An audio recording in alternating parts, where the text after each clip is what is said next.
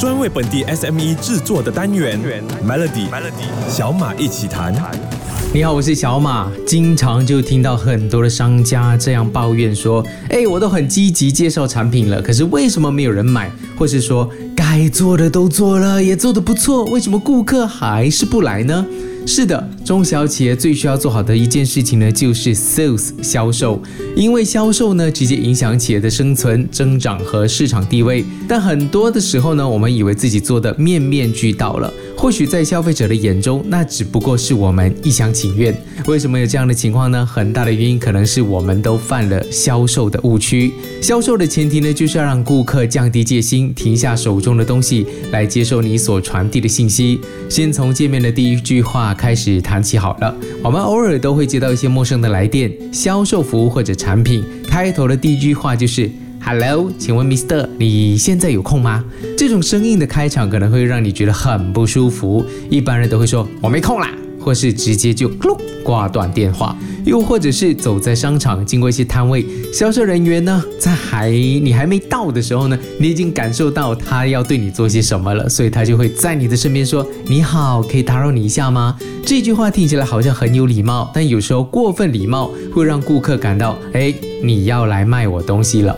所以，不管是电话或者是面对面的销售，都应该直接切入重点，告诉对方你是谁，你有什么，或是直接告诉对方只需要打扰一分钟，哎，不对，三十秒或者越短越好的时间。最后能不能够成交，就看这短短的时间能不能够吸引到顾客继续听下去。接下来一连五天的小马一起谈，还会跟你分享更多关于中小企业要怎么做好销售的贴士、技巧和资讯。继续锁定 Melody。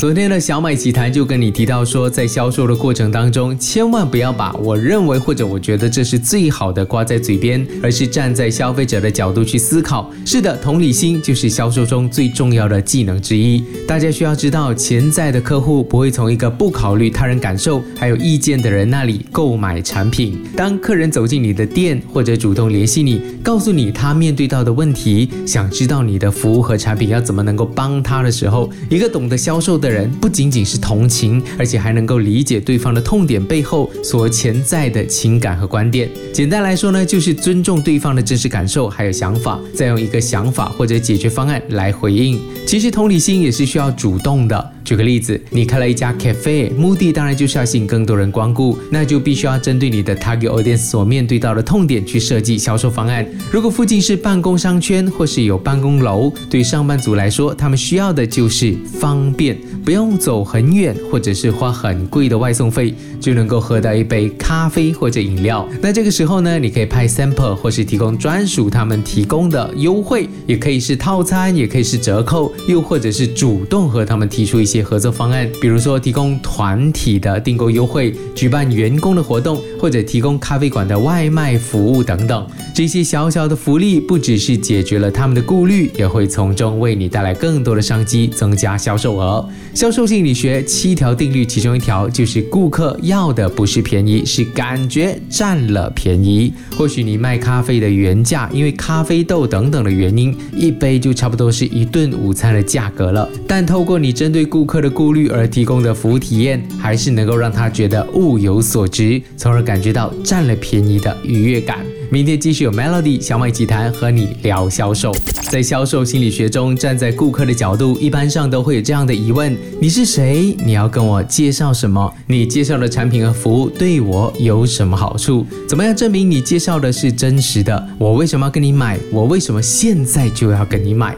销售的时候遇到对方各种各样的问题是很正常的，很可能还会提到一些专业或者深度的相关服务流程问题。如果没有办法给出很好的答案，甚至一问三不知，那只是给对方购买的热情进一步泼冷水。有些人说，I'm not a salesperson，我不适合做销售。事实上，很多成功的销售员都不是天生的销售天才，而是通过不断的学习和改进，才提升了他们的销售技巧。最基本的基础就是不断的提升对产品的认知。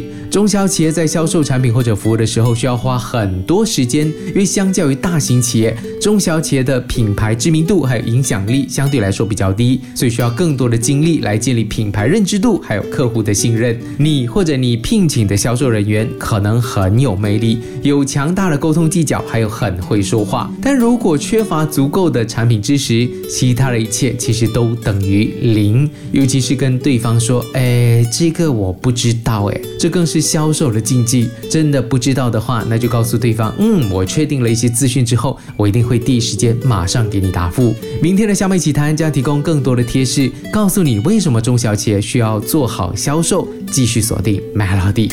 很多公司都有这样的想法，公司多聘请几个销售人员，把他们的业绩给搞起来。当业绩不好，他们就会猜测我找的人这些 sales person 是不是不对？这个想法呢，可能大错特错。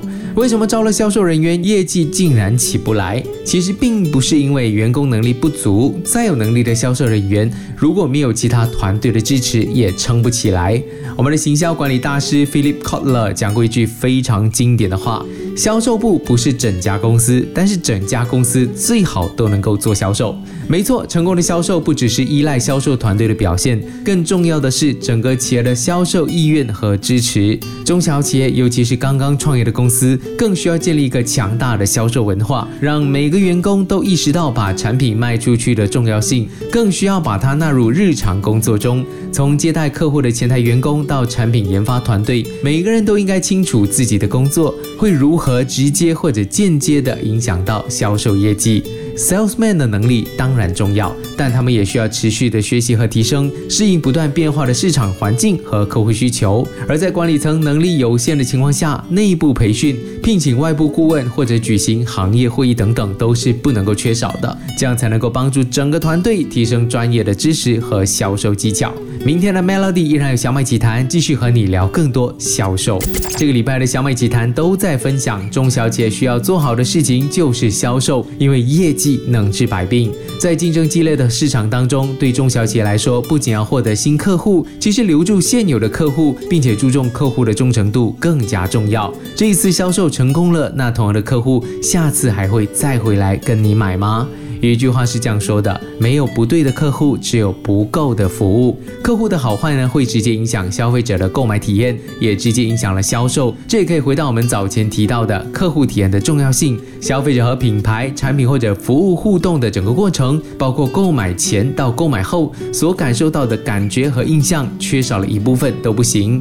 你试想想哦，如果你买了一台手机，产品很先进，功能和设计都很好，可是，在你付款了之后，这手机有任何问题，或者是你有任何的疑问，感觉就跟那个 salesman 无关了。这样的服务你能够接受吗？再多一个更贴近生活的例子，你去一家餐馆吃饭，食物还不错。但是服务不到位，叫服务员迟迟不来，没人去收那些用过的盘子，或者是事先打电话订餐都没有人接通，你还会再考虑去那边用餐吗？以上的例子都说明了，即使你的产品很好，但如果缺乏良好的服务，都会影响到顾客的购买决策和销售业绩。这也回到去和客户建立关系的那个部分，像是 LinkedIn 某一年的销售状况调查报告就发现呢，对销售人员的信任是买家。做出购买决定的第一大因素，所以在服务的同时，也要建立起信任和良好的关系。你的专业、负责任等等的态度，都是影响未来销售增长或者下降的关键。希望这个礼拜的小麦奇谈有提供到实用的资讯给你。想要重听或者了解更多的话，欢迎去到 SYOK Show 来收听。我是小马，我们下个星期再聊。Melody 小马一起谈，早上十点首播，傍晚六点重播，用两分钟的时间，每天抓住一个新的变化。